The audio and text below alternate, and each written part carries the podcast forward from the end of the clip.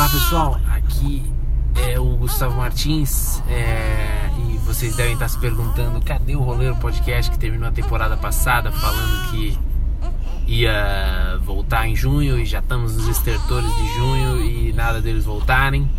Ou mais provavelmente vocês nem lembravam que esse podcast existia, mas ele ainda existe. Eu estou mandando, mandando só como vocês podem ouvir. É,